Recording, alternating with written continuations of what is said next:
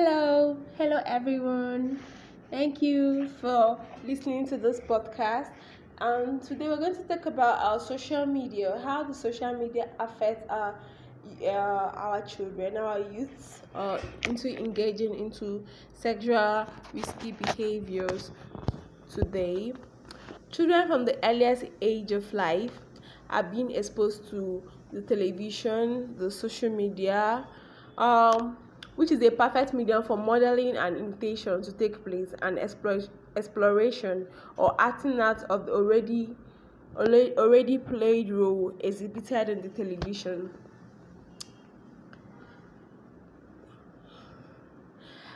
Children at this age, they, you know, they tend to act out things that they actually see on daily basis. Uh, with adults uh, older than 25 years or youth between 12 to 24 they are more extensive users of new technologies and more likely to be connected to visual world regardless of their uh, socio-economic status race or ethnicity. Social media platforms such as search messages sms and uh, and uh, social networking sites allows allows all self-expression, intimacy, and uh, privacy for adolescents.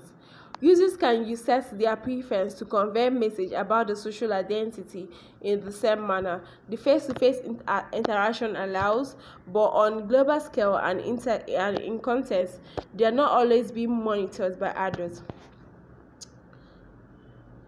It also says uh, that um, the excitation transfer process is not limited by a single emotion but many to, open to many. For example when you're watching a movie a viewer can be angered by just seeing the hero being wronged by the villain. Do you understand? Like your, your emotions are actually you know being exposed. You're actually emotionally invested in what you're watching while watching that movie at that particular kind of uh, point of time but this initial excitement may arouse the viewer's pleasure in witnessing the villain's punishment in a later scene. Although the excitement from the original stimulus of seeing the hero wrong was cognitively assessed uh, by anger, the the excitation after the second stimulus of seeing the villain punished is cognitively assessed as pleasure. Though part of the excitement from the second stimulus is residual from the first. Most times, parents' guide, uh, guidance towards television viewing may be relatively poor, and due to the lack of supervision, children learn quickly from colorful display pictures. Social media, where advice are gotten for people of the same peer group, may be active and uh, uh, encourage others, seeing it as a peer norm decision making. Everybody does that kind of syndrome. The, the social media has made the word sex more popular and few information filled, even though age stipulation is made most time on a program. But who checks makes this uh, social media or internet, whose accessibility has been easy in the modern age and time? This media has been said to be a medium of increased emotion in the pituitary uh, gland and most young people depend on the social media as a means of learning. Various tactics has been taken to be better understood. Risk factor related to unhealthy behaviors among adolescents, such as um, among other, much of the prior studies has shown at uh, has, have been attentive to social, psychological, and environmental factors. These factors include social support, social demographic uh, personality traits, parents model, and in recent time, media related variables.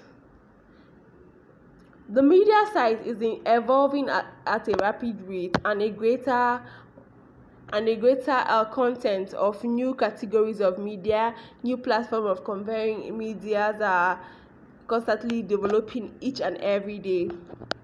The number of television channel increase in homes, permitting you to choose from a wide range of varieties of programs than in the past. This variety, uh, uh of content uh, obtainable on the internet is uh, practically boundless and comprises of what uh, was previously considered other media as music, television, games, and film. Additionally, content can be used on computer, MP3 players, handheld video games and uh, cell phones uh, as well as television sets regardless of whether it's television or internet media. The internet gives you easy access to social information in context of privacy. The content is mostly free. Phone provides a convenient method of engaging with content. They can be taken anywhere and used throughout the day. Thus the most uh, youth uh, are given access to media all hours and like uh, the internet can give you the opinion of animosity with cell phone. Use can seek information assistance in real life issues and questions regarding sexual health.